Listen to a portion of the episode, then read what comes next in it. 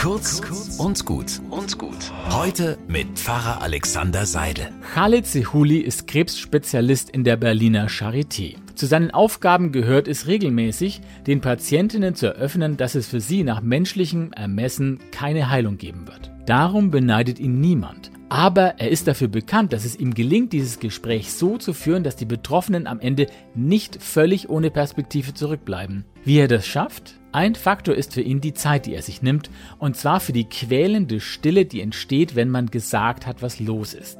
Sehuli sagt, wir halten diese Stille selten länger als 16 Sekunden aus, aber wem gerade der Boden unter den Füßen weggezogen wurde, braucht viel länger, bis er wieder bei sich ist und die ersten Fragen stellen kann.